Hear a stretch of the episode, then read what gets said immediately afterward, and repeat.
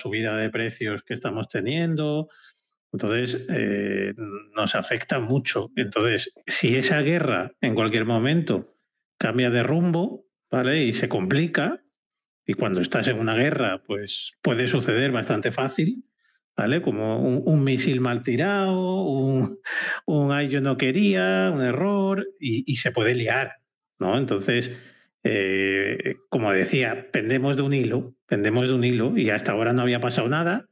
Ayer hubo un poco de tensión y podría haber mucho más, ¿no? Dependiendo de lo que pasara o lo que pase a partir de ahora. O sea, es que no sabemos los acontecimientos cómo se van a desarrollar.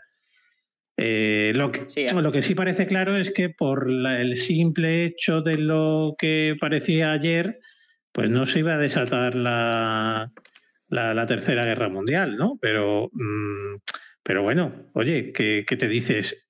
¿Qué cerca estamos de que pueda acabar pasando algo más grave? Ya no una guerra mundial, pero sí algo más grave que haga que, que, que, que los mercados puedan tener una corrección profunda y que los inversores pues suframos y que, con este rebote que estábamos viviendo todos estamos muy contentos.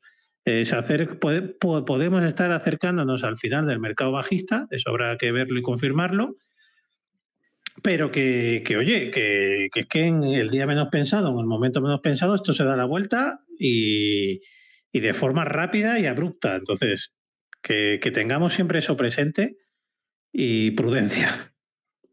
Sí, sobre todo me acuerdo en agosto, a mediados de agosto, que parecía que ya nos íbamos a máximos y de repente vino un, impulso bajista que, bueno, que nos llevó a nuevos mínimos ahora en octubre. Entonces, eh, es que al final, al, el buen dato de IPC, también el buen dato que ha salido esta semana, que era mucho menos importante, de índice de precios, eh, sí, de índice de precios. Y mm, Índice, de, precios de la, índice de precios de la producción. ¿Vale? De los, de los productores. No me va a rescatar, que no me, digo, no me va a rescatar, que no me acuerdo de lo que sigue. Sí, sí. No, sí, que al final estamos en una ola de positivismo que comentábamos el lunes también, que nos hace o que hace que el inversor ahora mismo eh, sea muy alcista, incluso demasiado desde mi punto de vista. Sí, de hecho, eh, como veníamos comentando, tenemos un mes por delante sin grandes noticias macro que puedan mover a los mercados. Entonces, nos estamos moviendo un poco o nos vamos a mover en los próximos días un poco a golpe de opinión. Y me explico. Eh, ya hoy al principio por la tarde veíamos a miembros de la Fed que están intentando eh, tranquilizar o calmar a los mercados, como diciendo, mm, esto ha corrido demasiado, la gente ya está aquí descorchando el cava y, no, no, estamos para eso, ¿no? Y ya estaban diciendo algunos, nadie ha hablado de una pausa en la, en la subida de tipos, Que, el mercado ya está presuponiendo, se está poniendo pues, en el mejor de los escenarios y algunos hasta decían que iba, el mercado iba por delante de lo que realmente eh, estaba sucediendo. ¿no? Entonces, eh, por ese lado, cuidado y, ya ese tipo de opiniones afectan al mercado, porque cada vez que habla un miembro de la FED, eh, sube o baja el pan. ¿Vale? Pero luego por la tarde hemos tenido también, creo que era el dato del, del, PIB o la estimación del PIB que hace la Fed de Atlanta, que ha salido un poco mejor de lo esperado y creo que eran los miembros de eh, alguien de Goldman Sachs que ha dicho ya que, Estados Unidos podría estar eh, en situación de evitar una recesión, ¿vale? O sea que ya de ahí, eh, desde la zona de mínimos del día, pues pasamos a, entrar casi de un red to green, ¿no? Pero no, ha llegado a, consumarse. Para que veamos eh, lo rápido que, el mercado puede darse la vuelta con cualquier tipo de comentario o noticia. Realmente que Estados Unidos evite una recesión con la curva de tipos tan invertida como la tenemos ahora mismo, cuando eso no ha pasado históricamente nunca, evitar una recesión con esa inversión de curva de los tipos, pues parece altamente improbable, ¿no? Entonces, pero bueno, el mercado reacciona a golpe de noticia y ahí es lo, que tenemos que tener cuidado y, también saber analizar fríamente en dónde estamos, que estamos cerca de unas resistencias muy importantes y que a corto plazo, de momento, de momento lo que está haciendo el precio es consolidar en la, en la zona alta. Y como decía en Darkeadores, mientras el SP500 no pierda la zona por, arriba, la zona 3944 y por abajo 3910, creo que era sí, 3910, eh, no, lo que está haciendo es consolidar el precio para seguramente hacer un intento a la media de 200 sesiones en la recta de directriz bajista principal. ¿Vale? Pero eso no nos da tampoco ninguna confirmación de que ese intento vaya a, tener éxito, simplemente que se puede producir en cualquier momento. Ahora, si pierde esa zona, esa banda que, he comentado, pues seguramente lo que vamos a ver en el SP500 es, es una, una, una, corrección un poco más profunda que le puede llevar pues hasta la zona de los 3.820 aproximadamente ahora mismo. Le podría bajar hasta ahí y seguir teniendo una estructura alcista de corto, podríamos llamarlo ya medio plazo. ¿Vale? Entonces, mm, bueno, pues técnicamente sabemos, hay que saber dónde estamos, lo que está haciendo el precio, cómo se está moviendo y también saber eh, que el mercado durante este mes va a moverse más a golpe de opiniones que de otra cosa. Sí, eso al final, cualquier comentario de la Reserva Federal durante este mes va a tener mucha más influencia de lo que tendría pues otro mes cualquiera. Estoy viendo el, Nasdaq, o sea, el Nasdaq, perdón, el S&P 500, las zonas que has marcado, y sí que es cierto, al final llevamos cuatro días eh, ahí en ese rango, que viene muy bien para consolidar, para aceptar precio, aceptar esta subida que ya es de desde mínimos ya hemos ganado prácticamente un 15% en el punto más alto, ahora mismo estamos ganando un 13% desde entonces. Es muy bueno que consolide, igual que consolidó también eh, entre el 25 de octubre y el 9 de noviembre, para luego ya romper al alza, por lo que viene bastante bien que en este momento, donde no hay noticias, donde el mercado está o los inversores son más positivos, donde solo hay simplemente opiniones que puedan mover el mercado, que consolide, veremos si cae o si corrige hasta la línea de tendencia esa que has dicho que pasa ahora mismo con los 3.820, una cosa así, y podemos atacar pues primero a media de 200 y en caso de romper la línea de tendencia bajista que ahora mismo eh, la tenemos por los 4.120, una cosa así, ¿verdad? Correcto. Sí, sí, por ahí. Y es que además la zona, la zona que he marcado, eh, esa, la mínima que he dicho puede llegar hasta, a caer hasta 3.820 sin que la estructura alcista se vea amenazada, eh, es también justo una zona donde el SP500 cerraría el gap del día que sale el IPC y acaba subiendo casi un 6%. ¿Vale? Esos gaps que se producen, que en el caso del Nasdaq fue todavía más pronunciado, yo veo muy improbable que no se cubran. Ya sé que, ya sé que cuando se producen y como ves pasar los días y, no se cubren, eh, nos creemos que, nos creemos que no, que no se van a cubrir nunca, pero se acaban cubriendo, se acaban cubriendo la mayoría de las ocasiones. Así que tengamos paciencia, que todo puede pasar, dejemos que, se, que, el precio vaya desarrollando realmente lo que quiere hacer y, y habrá tiempo para, para tomar decisiones. Hoy se está produciendo un movimiento también bastante bueno para el mercado, pese a que el S&P 500 y en general los mercados están cayendo, el rendimiento del bono a 10 años también está dejándose un 1,43%. Eso es bastante bueno, ya le tenemos en 3,71 y vamos a ver si, cae por lo menos al 356, que es una zona de soporte importante, y esto es bastante bueno para el mercado. Es que, es un día curioso, ¿eh? es un día curioso porque las correlaciones que tienen los diferentes tipos de activos hoy no se están reflejando en las cotizaciones, porque tenemos a los principales índices cayendo, SP500 menos 0,71, Nasdaq, eh, en este caso triple Q, menos 1,15 tenemos a, la, yield del bono a 10 años cayendo también un 2,16, al crudo cayendo también un, 1,82 y el dólar eh, casi plano, pero ha estado todo el día también cayendo. Con lo cual, eh, activos que normalmente están descorrelacionados, hoy van todos correlacionados eh, en la misma dirección. y, eso ha pasado muy pocas veces en los últimos tiempos. Así que ojito y vamos a ver por dónde sale todo esto. Respecto al petróleo, he visto ahora una noticia hace 42 minutos, o sea que, poca gente la habrá visto aún, que es que las refinerías han aumentado la producción y reducido las existencias en Estados Unidos. La he visto en el Wall Street Journal hace nada, cuando, cuando iba a empezar el podcast. O sea que eso quizás haya afectado al precio del petróleo que está, del crudo que está cayendo ahora mismo 1,82.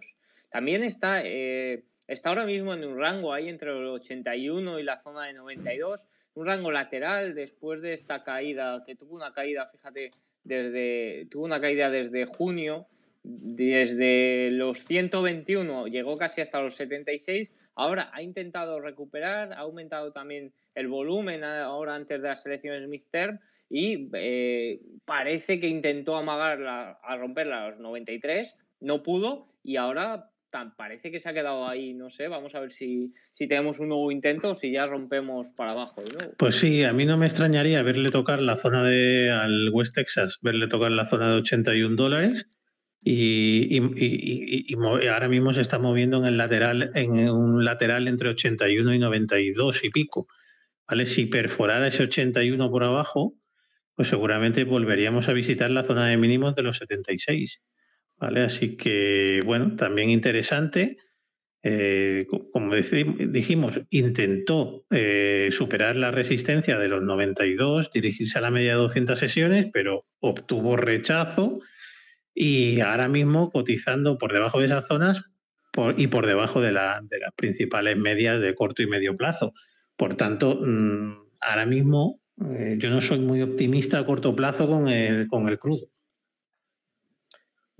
Por hablar de sectores un poco y de, valores que se están comportando muy bien esta semana, tenemos esta semana triunfando a la tecnología. Han presentado resultados bastantes de las Grow, que, eran tan famosas en 2020. La verdad, no puedo hablar de resultados de ninguna porque no he leído más que por encima, pero por ejemplo tenemos a Digital Turbine que también se, que se disparó eh, durante la última semana, movimientos de casi un 73% al alza. Ahora, después de meterse un piñazo bastante bueno, nuestra querida Sea Limited, que era muy famosa en FinTweet en 2020, en 2020, también porque pasó de 50 a casi 300, pero también ayer estaba subiendo casi un 40%. A casi 300 no, que pasó 300 holgadamente. Nosotros vendimos en Darcadores las vendimos a 350. O sea, que, ¿quién ha visto y quién te ve dónde está el precio ahora mismo y dónde ha caído? ¿no? Ahora mismo está en 58. Yo me acuerdo que la compré en la rotura de la zona de los 50 o una cosa así. No, en la rotura justo sí, de 52 Cayó en marzo de 2020 y cuando fue a romper en abril, sí, abril de 2020, ahí la zona de 50. No la mantuve hasta 85, ojalá. Endarcadores era la, la, posición principal de la cartera y, la liquidamos en la zona esa de sobre 350, 340 creo que fue.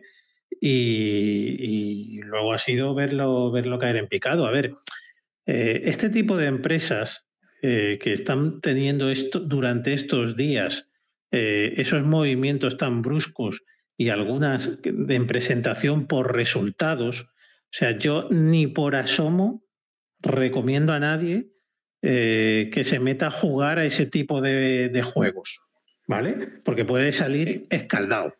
Y me explico. O sea, si ha bajado un 90%, si está tan castigada, primero que tiene que subir mmm, eh, tiene que subir 20 días el 60% para llegar a, los niveles que tenía, ¿vale? Pero está en un claro mercado bajista, está eh, una acción súper castigada, con un montón de gente con posiciones cortas y que este tipo de subidas, al final, lo que consiguen de dos, tres días, consiguen enganchar a mucha gente que, ay, esto ya va a volver a ser lo que era, esto ya tal, y cuando se han, montado en el barco, lo hunden. Entonces, que no te inviten al crucero que se va a hundir. No, o sea, no, no seas tú el que compra el billete para el crucero que se hunde. Compra el que, el que va a flotar, ¿no? El que, el que va a aguantar. Entonces, yo no recomiendo este tipo de cosas por mucho que las grandes subidas porcentuales que puedan tener después de las mucho mayores caídas que han tenido, pues nos puedan mm, cegar un poco, ¿no? Tiene que subir más de un 500% para recuperar máximos.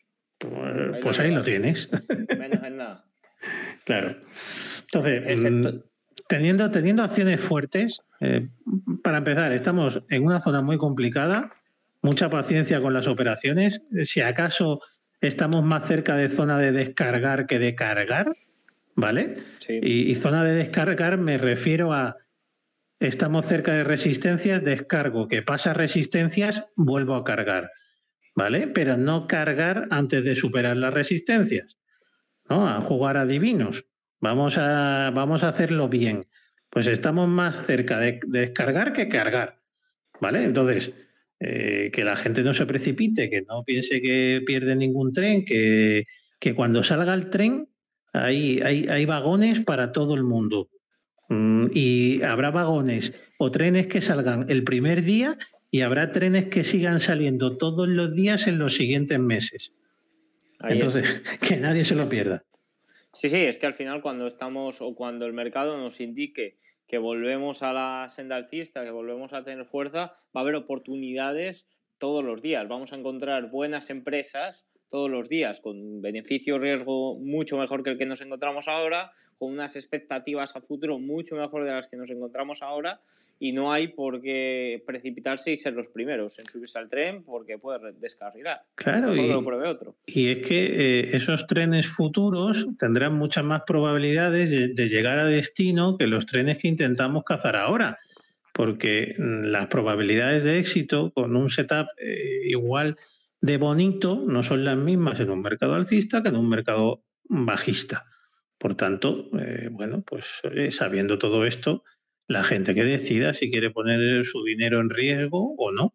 Es que hay gente que quiere muy poco a su dinero, ¿vale? Pues oye, eso ya va en el carácter de cada uno. Sí, hay gente que tiene muy poco aprecio por su dinero. A mí me sorprende, la verdad. Y gente experta en su campo, ¿eh? que no son expertos ni mucho menos en el campo de la inversión, pero son expertas en su campo y a mí me sorprende demasiado. Sí, sí, porque bueno, eh, los niveles de riesgo, yo creo que lo que, lo que la gente eh, no sabe controlar es el riesgo que está asumiendo y luego nos llevamos las sorpresas de hay, hay, dónde me he metido, hay lo que voy perdiendo, hay qué hago ahora que ya me la he metido y, realmente a veces te preguntan qué hago eh, cuando se la van pegando muy fuerte y, mi respuesta es siempre la misma.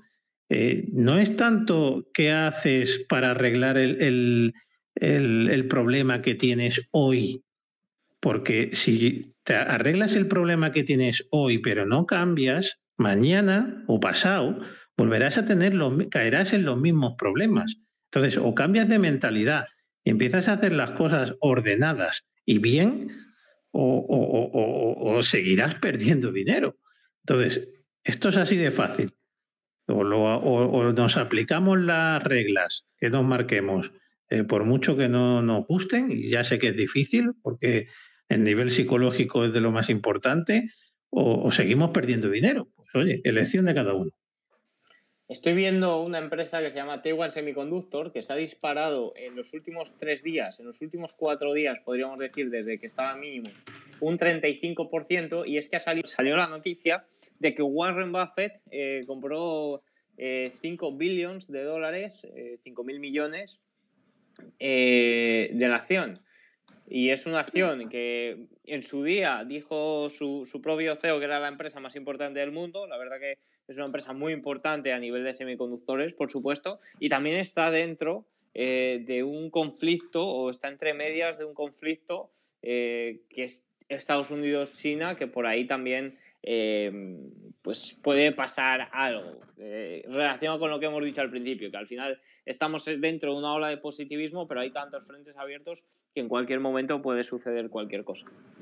Sí, Taiwan Semiconductor es una de las, bueno, es la mayor, el mayor productor de microchips, de semiconductores del mundo, ¿vale? O sea, fabrica para infinidad de marcas que nos, nos pueda venir a la cabeza ahora mismo.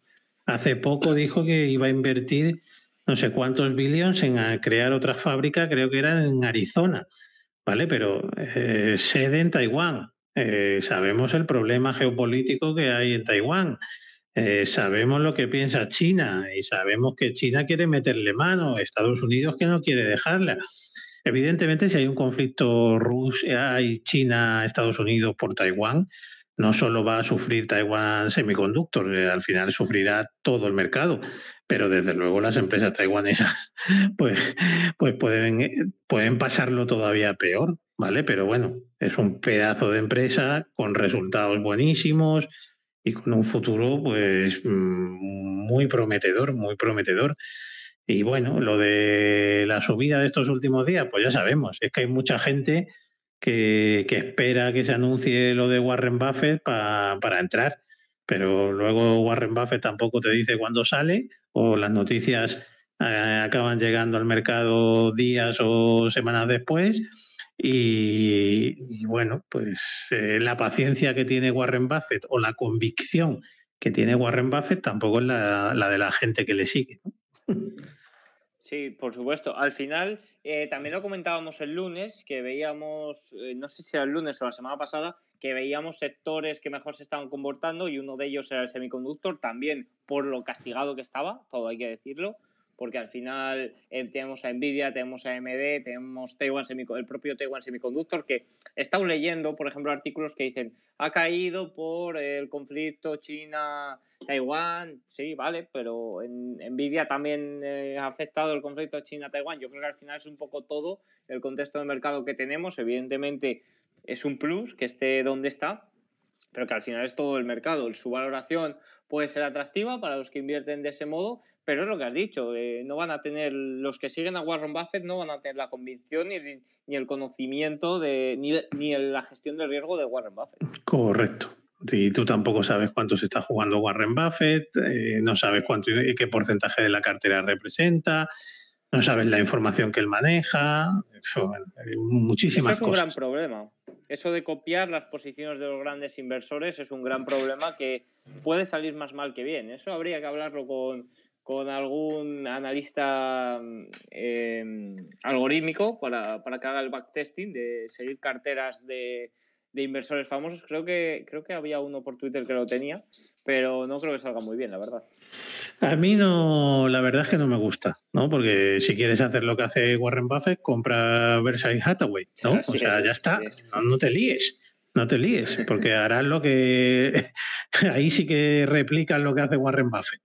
Pero si no quieres comprar eh, su empresa, pues mm, yo no me metería en líos eh, que lo que te pueden causar son problemas. Bueno, eh, yo creo que ya hemos tocado todo lo que teníamos que tocar. No sé si, quieres hablar de algo más. Sí, curioso que estamos volviendo después de esa noticia que decíamos que había hecho reaccionar al mercado al alza, ¿no? Esa que Goldman Sachs decía que podíamos estar, o Estados Unidos podría estar en situación de evitar eh, una, recesión, cosa que dudamos ampliamente. Eh, el mercado ha estado a punto de ponerse verde, pero vuelve a estar muy cerca de los mínimos del día. Así que vamos a ver cómo acaba y vamos a vigilar esa zona 3.940 que hemos dicho que es la primera importante a la que se puede enfrentar por abajo el SP500. Pues eh, con esto y un bizcocho nos vemos el lunes a las siete y media. Un saludo para todos. Chao.